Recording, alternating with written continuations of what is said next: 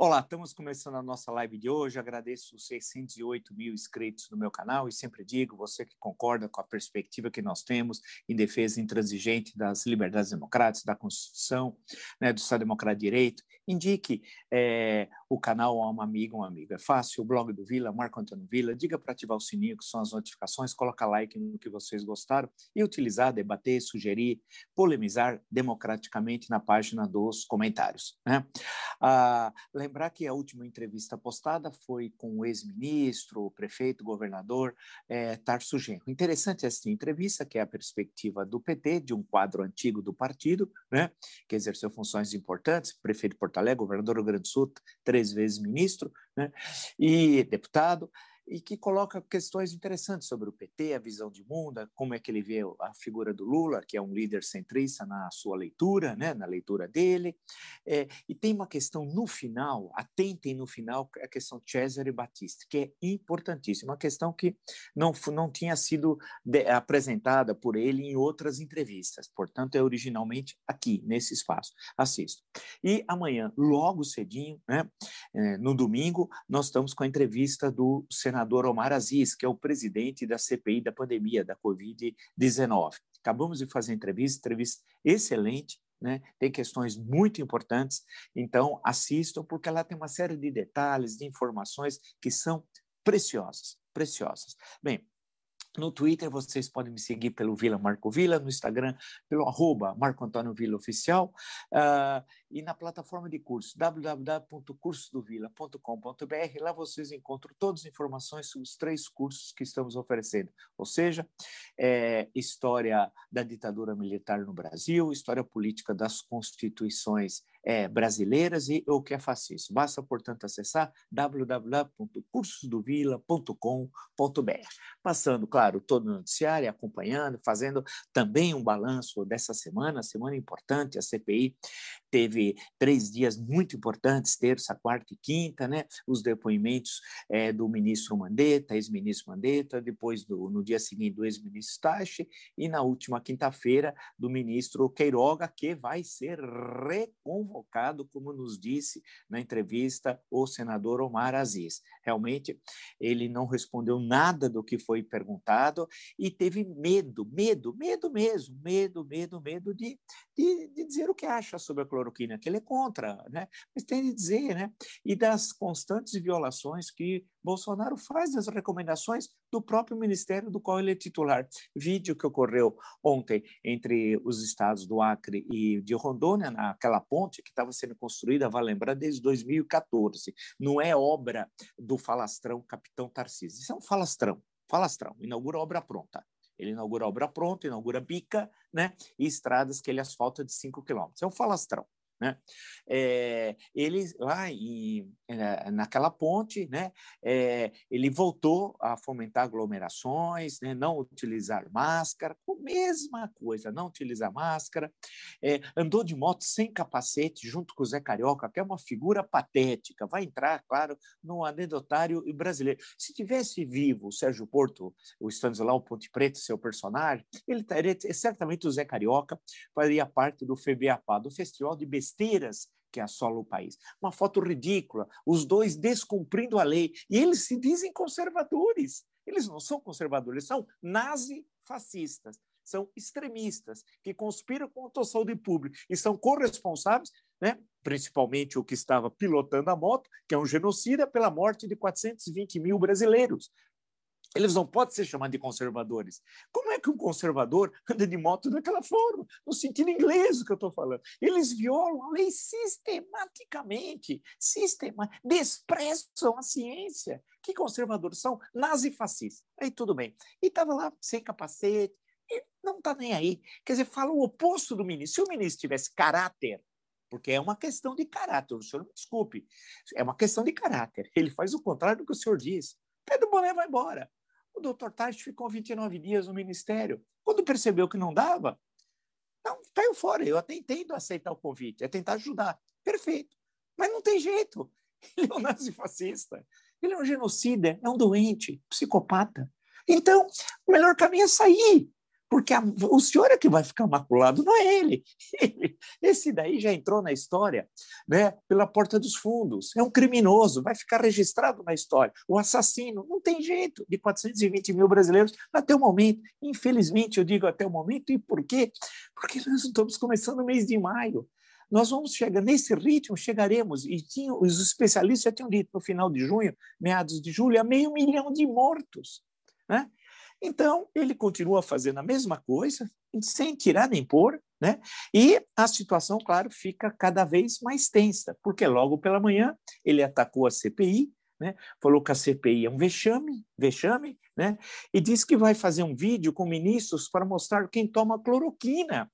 Senhor Queiroga, o senhor vai aceitar a questão da cloroquina na boa? O oposto do que o senhor disse. Ele diz aqui, logo pela manhã, estava também é, veio de moto, né, uma figura grotesca, ele sempre vem, estava sem máscara, ele estava de capacete, sem máscara, é, sem, portanto, violando uh, tudo que é determinado, e deu lá umas declarações patéticas, né, é, dizendo que ah, fazendo afirmações é, críticas à CPI, chamando de vexame a CPI, que não sei onde ele viu vexame, até, até no que, que aconteceu de vexame, né? já tinha falado que estava de saco cheio, né? usando uma expressão realmente baixa, indigna de um presidente da República, e continua confrontando as instituições. Por outro lado, o Pazuello, porque o medo do Bolsonaro é, principalmente o dia 19 de maio. Dia 19 de maio, que é o dia que foi marcado o depoimento do Pazuello que fugiu, o general Fujão, né, o cabo rock do século XXI, general Fujão, né, quando ele for depor. Por quê? Porque o Pazuello está percebendo que o Bolsonaro quer jogar ele como boi de piranha, né? para as piranhas para atravessar o rio. Bem, e nessa situação, ele está lá no hospital, no, perdão, no hotel dos oficiais, tal. Só que é mentira que ele está tendo alguma precaução por ter contato com pessoas que supostamente contraíram a COVID-19, dois coronéis, supostamente, porque ele está circulando normalmente lá pelo hotel, né? Sem máscara, conversando com as pessoas, recebeu o Nix e agora o senador Ciro Nogueira, de acordo com o que já foi publicado, vai falar na recepção, conversa, usa o telefone, não sei porque ele vai na recepção usar o telefone, por qual razão, se ele quer esconder suas ligações, não sei, né? Tudo muito estranho, mas é um desprezo, ele deu um tapa na cara, deu um tapa na cara na CPI. E o dia que ele for depor, não é o general Pazuello, é o ex-ministro da Saúde de um ministério civil. Ele está tentando, e o Bolsonaro, que é o chefe da quadrilha, né? Homem perigosíssimo à ordem pública, um homem que matou 420 mil brasileiros e está comemorando. Que chefe de, de governo no mundo hoje tiraria uma foto dando risada andando de moto com o Zé Carioca, que é aquele sujeito que é o Quasímodo, né? atravessando a ponte? O que é isso? O que é isso? E hoje dando risada e dizendo que sonha que o STF, antes de começar uma sessão, uh, tenha uma oração. Oração Pô, mas ele não conhece a Constituição. E voltou a falar no terrivelmente evangélico, violando a Constituição, porque para ser ministro do Supremo em 35 anos, notável saber jurídico e reputação libada. Não precisa de mais, mais nada. Onde está o terrivelmente evangélico? Em suma, cansa, não cansa você ficar ouvindo os ataques sistemáticos que ele faz às instituições, as agressões, e o país paralisado? Porque o país, na prática, está paralisado está assistindo tudo isso. Só a pandemia explica? Não. Só a pandemia explica? Não. Aí é que é a questão. Tem mais coisas que nós precisamos encontrar o porquê a sociedade não reage. Né? Esperar outubro de 2022 para responder nas urnas, não. Tem os instrumentos dados pela Constituição pelo ordenamento legal. A CPI é hoje o único caminho é hoje, insisto, o único caminho, porque lá estão sendo revelados crimes. O doutor Mandetta mostrou a carta de março. Aquela carta é um documento. Até então não estava, inclusive, no livro Um Paciente Chamado Brasil. Pô, documento. O que o doutor Taishi disse também foi um depoimento excelente. O Queiroga foi patético. Agora, semana que vem, tem o ex-chefe da SECOM, tem o presidente da Anvisa, o almirante Barra Torres, né? e tem a, o, e o farsante, o covarde, o fujão que, né, o, o Pazuello, esse saltou para o dia 19, né?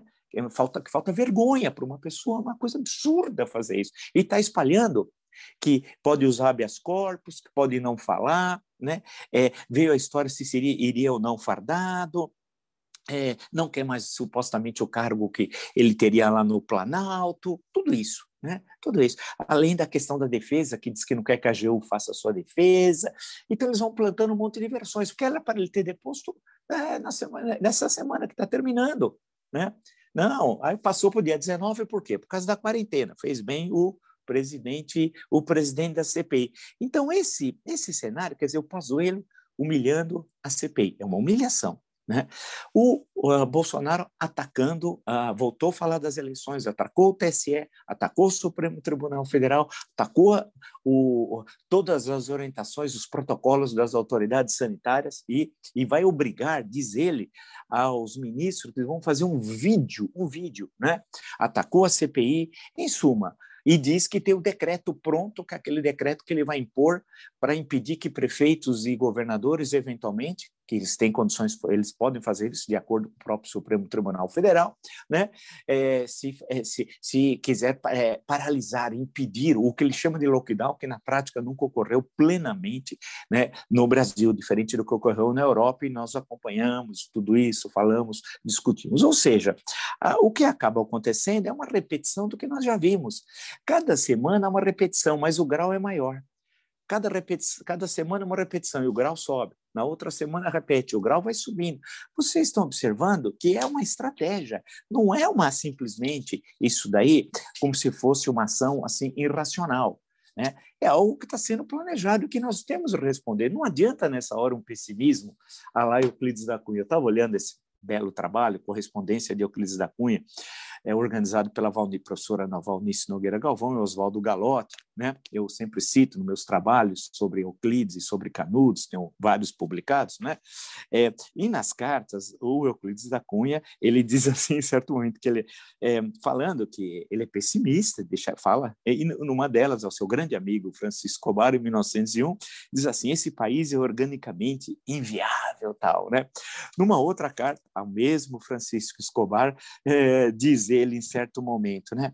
Pô, a, a, mas penso contigo, a nossa raça está liquidada, é, deu o que podia dar, a escravidão, alguns atos de heroísmo a malucada, uma república hilariante, e por fim é o que aí está, a bandalheira sistematizada, tal, né? Mais à frente diz, o que, que, que cabe fazer? Diz Euclides da Cunha, resignemos-nos, talvez sim, é, que a República é, é hilariante, é uma bandalheira sistematizada, não é de hoje. A carta é de 1902, abril, o livro, sabe, o livro célebre, né?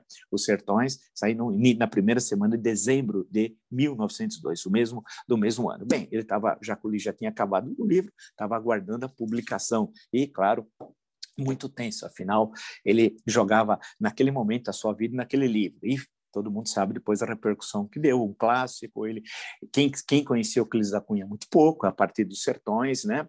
E, a, e aí ele tá já estava nesse momento já ainda morando em tinha saído de São José do Rio Pardo, né? E estava morando em Lorena, no Vale do Paraíba Paulista. Bem, depois tem toda a repercussão, vira o mito a figura de Euclides da Cunha, o livro, as, as expressões, ele vai para a Academia Brasileira Letras, etc, etc, até ter a tragédia da Piedade na manhã daquele domingo de 15 de agosto de 1909 mas aí é uma outra coisa.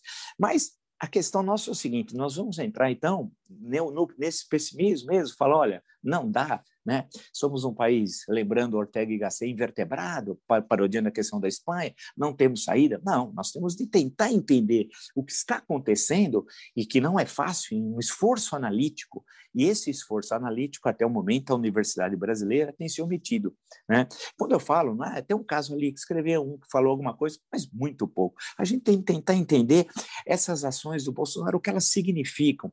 É importante destacar, insisto nisso, e falei no Jornal Cultura, já encontros aqui nesse espaço, que o Bolsonaro ele coloca, é, ele, ele coloca no primeiro plano aflora os velhos preconceitos que estavam escondidos ou, ou, envergonhados no fundo da cena. Ele fala tranquilamente desses velhos preconceitos que muitos não queriam dizer o que tinham vergonha de generalizar, apesar de concordar, mas tinham vergonha. Ele fala isso, ele publiciza isso. Mas quando ele fazia eh, essa publicização, era um deputado baixo clero, isso não tinha importância nenhuma. Era visto até de forma caricata, as pessoas davam risada, e o tempo seguia, o tempo seguia. Porém, ele agora é presidente da República. Então, a fala, ela agora tem poder e com todos os poderes do presidencialismo brasileiro que estão aqui na Carta de 88. Então, a fala ela tem poder e, da, e do local da onde vem essa fala, a presidência da República, dá uma legitimidade para a fala. Então, legitimidade e poder. Né? Isso é, é, algo perigosíssimo para nossas instituições. Nós vamos, vamos pagando um preço alto em vidas e em termos democráticos. Porque nós vamos nos livrar democraticamente do criminoso Bolsonaro. É, o ordenamento legal diz isso, a Constituição, temos o impeachment, se tal não ocorrer, infelizmente, para o país, nós teremos o processo eleitoral, ele será derrotado, evidentemente, em outubro do ano que vem, mas vai deixar um ônus, uma dívida tenebrosa para o país. Tenebrosa no campo de vidas, no campo econômico e das instituições. O país vai precisar ser reconstruído. Agora, então, a, a, resposta às falas dele, e são falas que não são irracionais, ela tem uma, uma racionalidade demoníaca de destruição das instituições. Ele é um nazi-fascista que não consegue construir o conjunto, ainda bem, de totalidade de um discurso nazi-fascista, que seria pior ainda.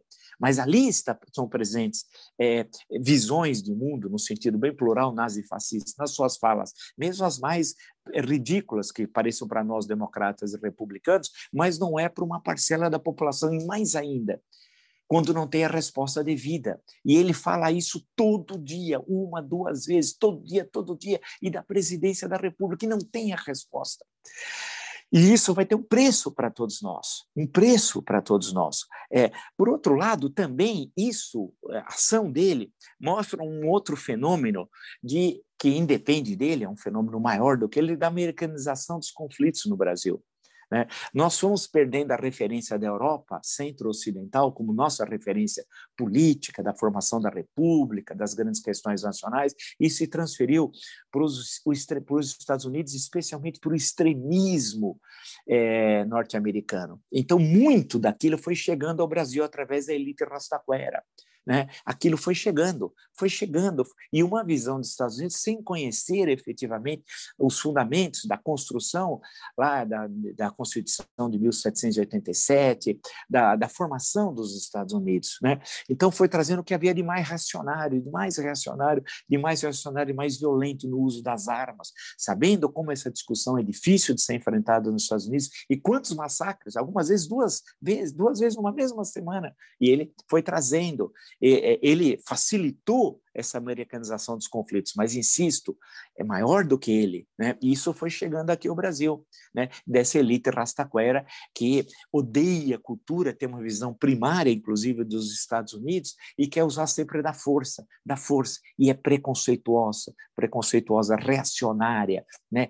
Grande, alguns deles antissemitas, está presente aqui. Né? O que aconteceu no Rio de Janeiro é, para eles, para os bolsonaristas, o episódio de, do, de Jacarezinho é o perfeito. É esse o Brasil que eles querem.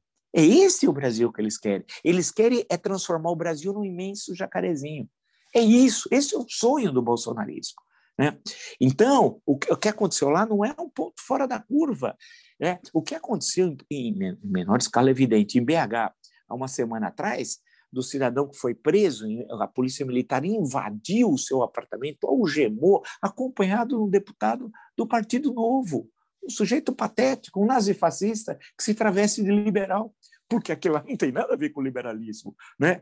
Ou, ou, seja, foi um ato absurdo, sem mandato judicial, invadir o apartamento, não tinha, não, não tinha cometido crime algum, e levaram o sujeito, porque alguém disse que ele teria jogado, numa manifestação, teria jogado ovo né, é, nos manifestantes que estavam passando ali pelo centro de BH. Isso é um absurdo, absurdo. Então, se vocês percebam, ele vai estimulando esse tipo de comportamento das PMs, todas insubordinadas, e atende só a ele, não atende mais aos governadores. Né? É, essa questão do jacarezinho, a Polícia Civil aí foi, é um absurdo, porque a Polícia Civil ela faz o trabalho de investigação, o trabalho repressivo seria da PM, ela fez as duas coisas e as duas muito mal, né, com consequências terríveis que nós estamos vendo, assistindo. estarrecido, mas o sonho do Bolsonaro e dos bolsonaristas nazifascistas é transformar o Brasil num imenso jacarezinho. É isso que eles querem. É dessa forma que eles querem agir. E uma parte da sociedade brasileira pensa assim. Pensa assim. Uma parte da sociedade brasileira pensa assim. Por quê? Porque aí vem também uma outra coisa, a herança escravista. Isso ficou. Nós somos o país, o último país que aboliu a escravidão no mundo ocidental. Isso não é pouco, isso é muito. Isso adentrou as instituições e as pessoas. Isso tem a ver com essa, essa, essa relação de violência que vem do escravismo. Né? Isso está presente. É, isso é um produto histórico que nós temos de enfrentar, não com o Bolsonaro, porque o Bolsonaro é uma, é, ele quer a manutenção, o aprofundamento desse racismo, dessa, dessa violência estatal. E isso faz parte da sua visão de mundo. E insisto, quando era deputado, era desprezível e não foi levado a sério naquele momento, porque ele deveria estar na cadeia, já quando era deputado, por ter violado a Constituição, incentivado guerra civil, em suma, violado os preceitos constitucionais. Né? Mas aí todo mundo achava engraçado. Mas agora ele fala como presidente da República. E fica bem claro, lá ele é, um, é como presidente da República, ele claramente é um escravista. É como falando como um escravista. Quando você passa pelo, pelo movimento abolicionista nos anos 1880, né? Na, no final, a abolição é 13 de maio de 88, você começa a ver aquele embate, o abolicionismo foi o primeiro movimento de massas da história do Brasil, e aí como isso se refletiu no parlamento, na, na, na, na Câmara e, na, e no Senado, o Era vitalício, é incrível as falas que tem as falas reacionárias da elite escravocrata. Muitos disseram que foram contra, ainda em 1881, a Lei Rio Branco, a Lei Rio Branco, a lei do ventre livre, foram contra dizendo que o que o governo estava fazendo era comunista, era petroleiro. Petroleiro era uma relação com a Comuna de Paris, os incêndios da Comuna de Paris em 1871, que é o mesmo ano da lei, é, lei Rio Branco, que é o gabinete mais longo do Império né, do Visconde do Rio Branco. Ah, é isso. Então, essa elite que achava que, era, que o escravo era propriedade e continua achando até 1888 até 1888, e fica indignado quando vem o 13 de maio sem indenização. Eles queriam ser indenizados da perda da propriedade, onde já se viu o governo retirar a minha, a minha propriedade. Então, isso faz parte, está aí, está no dia a dia, e está na elite rastaquera, está no Bolsonaro. E isso aflorou. Aflorou porque a Constituição de 88 teve um papel fundamental de, de, de, de, lançar as bases do Estado Democrático de Direito, e aí, durante um período, houve uma hegemonia desses valores. Esses valores se esvaíam, foram se esvaindo, porque o Bolsonaro é o oposto disso. O Bolsonaro é o oposto das luzes, do iluminismo, da visão democrática, da construção de uma sociedade democrática. Mas por quê? Porque ele representa uma parte da sociedade brasileira que pensa e age assim. A elite rastaquera pensa assim. A elite rastaquera não está nem aí com tudo que está ocorrendo. Ela está preocupada com as questões das vacinas? Está nada. Parece logo. É, é, é capaz de dar uma banana para todos. Eles vão se vacinar no exterior e não estão nem aí com o que está ocorrendo aqui. Não estão nem aí. Veja o episódio lá da vacina clandestina em Belo Horizonte. Lembra que no fim não era vacina? Então, ainda bem, foram enganados. Fiquei satisfeito e risada. Né? Mas outros estão indo tudo para fora do país, estão se cuidando, não estão nem aí. Eles não têm a visão do coletivo, de nacionalidade, que faz, temos um destino comum. Nada disso. Nada. Eles, no fundo, odeiam o Brasil e os brasileiros. Esses nazifascistas bolsonaristas são esses. É elite rastaquera. Não tem responsabilidade. A ideia de responsabilidade social inexiste. Você acha que tem responsabilidade social no Zé Carioca, lá atrás da moto, com ele, ou nas suas empresas, com todos aqueles ajuntamentos? Eles não estão nem aí. Não estão nem aí. Mas uma parte do Brasil é assim. Como é que o Hitler chegou ao poder? Tinha cerca de um terço dos votos? Sim. Estava né? é, caindo, inclusive, a votação naquele momento, no final de 1932, início de 33. Mas tudo bem, tinha aproximadamente um terço dos votos, porque as pessoas concordavam. Ah, tinha um terço da Alemanha que participou do, do, de tudo aquilo, participou dos campos de concentração, das SS, das SAs, dos massacres, de tudo aquilo. Não foram só os que sentaram no tribunal Nuremberg, foram 20. Né? E depois, outros que, na, na, quando surge a Alemanha Ocidental, continua tendo uma série de julgamentos. Foram muito mais, foram milhões. Você acha que para manter um, um, campo, pega um campo de Auschwitz, leia todo, uma, todo o que existe sobre o campo de Auschwitz, é terrível. Você precisa de quantas pessoas ali para montar tudo aquilo? Então as pessoas concordavam, apoiavam. E depois tiveram vida comum pós 1945. No Brasil, idem. Essas pessoas que estão com as mãos sujas de sangue, que distribuíram fake news, que apoiaram as fake news, que acreditaram porque quiseram acreditar. Não é só porque foram iludidos. Alguns foram iludidos, mas muitos acreditaram porque queriam acreditar. Né? É isso, é, é duro a gente ver essa, essa, essa é a face do Brasil, de uma parte do Brasil. Uma parte do Brasil é assim. Fazer o quê? E isso tem a ver também, além da, do que eu já disse, com a nossa pouca experiência democrática. A experiência democrática é muito, muito recente no Brasil. Você precisa construir esses valores, é um processo. A Alemanha mudou, né, pós-45, envolve um longo processo de construção da democracia. Mesmo assim, surgiu recentemente a alternativa para a Alemanha, um partido de extrema-direita, que é minoritário, tem uma presença maior em alguns estados, inclusive da antiga Alemanha Oriental. Olha, para, olha, olha interessante, né? Quer dizer, o combate ao nazismo efetivo foi na Alemanha Ocidental, não na Alemanha Oriental, a RDA e foi o combate foi na RF, RFA, na República Federal Alemã, né, que tinha como tarefa isso, que construiu uma sociedade democrática, mas foi um trabalho feito nas escolas, na sociedade constante. Nós não, nós não fizemos isso. Achamos que a Constituição por si só, que é importantíssima, é a melhor Constituição brasileira, levaria uma mudança de hábitos, de visão de mundo, de ação política. Não, nós estamos aprendendo agora, e pior, com um custo enorme, até o momento de 420 mil cadáveres a importância de construir dia a dia a Constituição. Né? A sociedade democrática ela está, ela está entranhada na sociedade, daí a importância de ensiná-la nas escolas, que é uma tarefa importante de todos nós, ensiná-lo nas escolas. Né? Uma vez eu até tinha dito isso para o ministro Aires Brito, num evento. Falei, por que não usar a Constituição? Então, nós somos um país que temos uma pouca experiência democrática. Bolsonaro é produto disso. Bolsonaro não seria produto de uma longa experiência democrática nossa de consolidação das instituições aqui no nosso país. Né, Bolsonaro é produto de uma série de outras razões também, do mensalão, do petrolão, da desmoralização das instituições, etc, etc, etc, mais da pouca experiência democrática.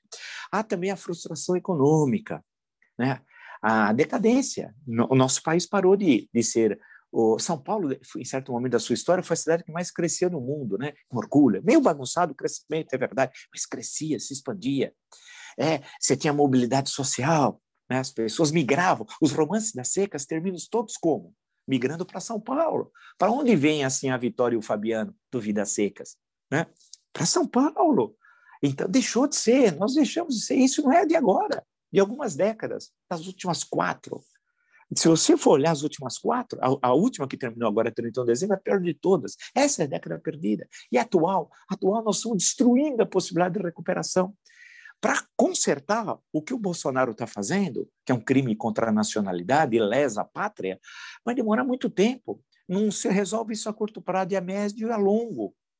Né? no campo social, de reconstruir o Estado, reconstruir as instituições e ter esse enfrentamento democrático. Né? Então, essa frustração econômica jogou frações das classes médias nos braços justamente de um sujeito que todo mundo ria. Ele é um, ele é um coitado, é um idiota. Eu conheço o idiota. Eu tive com ele conversando, eu fiquei abismado em 2017 que ele não sabia de nada que eu perguntava.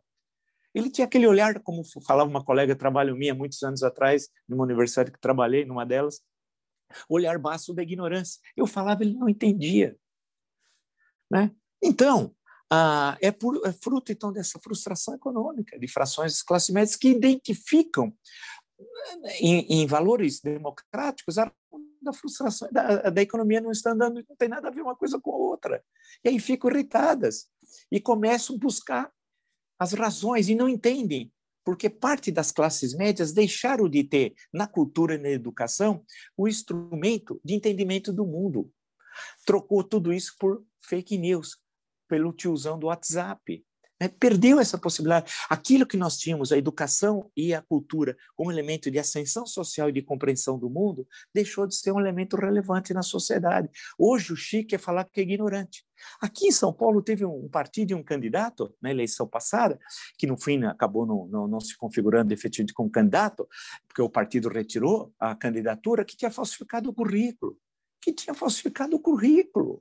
Sim, sim, falsificado o currículo, porque uma parte da elite não quer nem fazer universidade.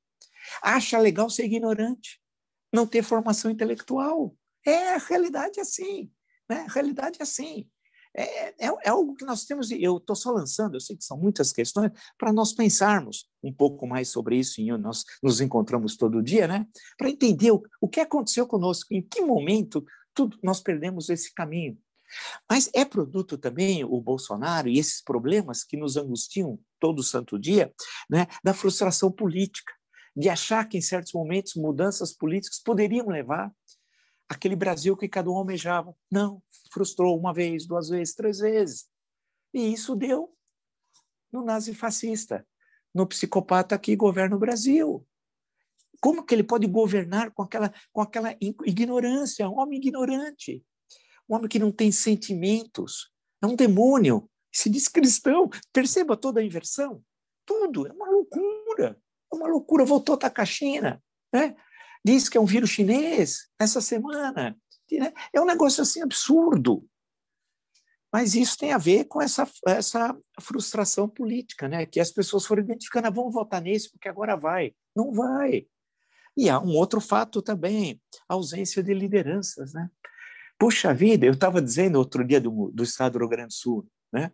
e eu conheço a história do Rio Grande do Sul não só porque agora estou retrabalhando tudo isso no livro que estou escrevendo, A História Concisa do Brasil, mas eu conheço, conheço bem a história do Rio Grande do Sul, conheço a história desde o período colonial, né? conheço a história do Império, sei as principais figuras, os dilemas, sei da Revolução Farroupilha, sei depois do republicanismo de Júlio, do castilismo, né? da Primeira República no Rio Grande, as grandes lideranças, quem, quem o Rio Grande do Sul tem hoje?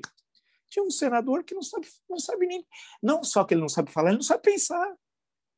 Ele olhava Harvard University, France Soir. É isso. Mas não é só lá. É em todo lugar, no Brasil inteiro, inclusive em São Paulo. Sim, em todo lugar. É, não temos mais. E, e sem liderança nenhum país vai, caramba. É, claro que tem a, a, a questão social, a, estrutura política, tudo aquilo, mas lembrar o Plecano, viu? o papel do indivíduo na história. Vamos lembrar um velho texto, né? Mas é isso. Pô, vamos ver mudanças. O Chamberlain Churchill, quando. Pô, tudo muda em 1940, ou não? Né? Ou não? Claro que sim. Então, nós não temos, faltam lideranças nesse país. Né? E é triste, triste. E aí a omissão da intelectualidade e da universidade. Omissões imperdoáveis, imperdoáveis. Né? A intelectualidade no sentido combativa, de refletir, que entenda o Brasil, que pense, que, que tem aquela angústia que os intelectuais sempre tiveram, né? desde o surgimento dessa categoria, vamos falar assim, no final do século XIX, na segunda metade do século XIX, e tal, vem a figura do intelectual. Pô, é isso. E cadê as universidades? Nesse momento histórico angustiante do país, dramático omissos. Tem um ali, outra colar, estou falando mais do que isso, né? Estou falando de uma presença efetiva, como teve em outros momentos mais difíceis da história, né? Poxa, momentos que você fala assim, a universidade está ali, ela está entendendo, ela é, ela é o Brasil. Ela, naquele momento, é o Brasil. Hoje, a universidade é o Brasil? Não é. é ela está omissa nesse momento. Então, acho que isso, juntando todos esses, eu tenho aqui um, dois, três, quatro, cinco, seis, sete, oito. São algumas coisas que nos ajudam a entender. Eu quero trocar, estou trocando isso com vocês, né, para entender, porque cansa. É todo dia as loucuras do Bolsonaro. Né? É todo dia ataque, ataque, ataque. Agora vai ter o um vídeo, todos os ministros vão, vão fazer um vídeo dizendo que tomaram cloroquina. Pô, toda a ciência dizendo o mal que isso faz, quantas pessoas morreram a diferença entre um, médico e um cientista, né? O episódio de Manaus que fizeram matar gente em Manaus, em experiências. Isso aí, doutor Mengele, o que, que é isso? Né? E vai se reproduzindo, e ele vai atacando. A CPI é vexame, está de saco cheio. É, ah, o meu bucho, igual eu disse na quinta, na, meu bucho. Como eu resolvo o problema do meu bucho? Eu tomo Coca-Cola, é um homem nojento. Desculpe usar a expressão nojento, você já imaginou um Você imaginou que um dia um presidente da República ia dizer assim: eu tenho um problema no bucho e para resolver eu tomo Coca-Cola? Assim como você, você joga Coca-Cola para desentupir um, um encaramento? Meu Deus! O que aconteceu conosco? Será que nós somos uma, como diz Euclides da Cunha, o seu eterno pessimismo? Né? Na carta a Francisco Escobar, em 1902, né? nós somos uma república uh, hilariante? Será? Será? Né? É, e para o mesmo Francisco Escobar, só que em abril do mesmo ano. Será que nós somos um país organicamente inviável, como ele disse, dentro do seu eterno pessimismo? Respondam vocês. Se vocês gostaram dessa e de tantas outras outras lives do meu canal, e são muitas, né? Tentando refletir, problematizar, analisar, apontar caminhos, analítica, crítica propositiva, né? Mostrando que temos que sair do achismo, né? Tentar compreender esse país que não é fácil, né? É, indique a um amigo, uma amiga. É fácil, o blog do Vila, Marco Antônio Vila. Diga para ativar as notificações, colocar like no que vocês gostarem, usar com vocês. Muito bem, fazem a página dos comentários. Né? Lembro das entrevistas, postamos a de Tarso Genro, ministro foi três vezes ministro, é governador do Rio Grande do Sul, prefeito de Porto Alegre, tem a sua visão de mundo, aqui é esse o espaço da pluralidade, né? e vejam especialmente a parte final, insisto, sobre Cesare Batista, que lá dá uma boa discussão. Né? Ah, lembro também, estamos postando aí a entrevista logo cedo, é, do senador Omar Aziz, presidente, senador por, pelo Estado do Amazonas, presidente da CPI da Covid, da, da pandemia, né? que é uma entrevista tem muitas informações importantes, né? eu acho que uma questão política séria, né? assistam, é uma, dentro dessa nossa visão de canal, da complexidade, vamos conversar também, já conversando com outros senadores que fazem parte dessa comissão e continuaremos conversando, né? É, no Twitter vocês podem me seguir pelo Vila Marco Vila, no Instagram pelo arroba Marco Antônio Vila Oficial e também ah, na plataforma de curso www.cursodovila.com.br, lá vocês encontram todas as informações dos três cursos que oferecemos, ou seja, História Política das Constituições, História da Ditadura Militar no Brasil e o que é fascismo. Basta acessar www.cursodovila.com.br. Nos encontramos amanhã. Até!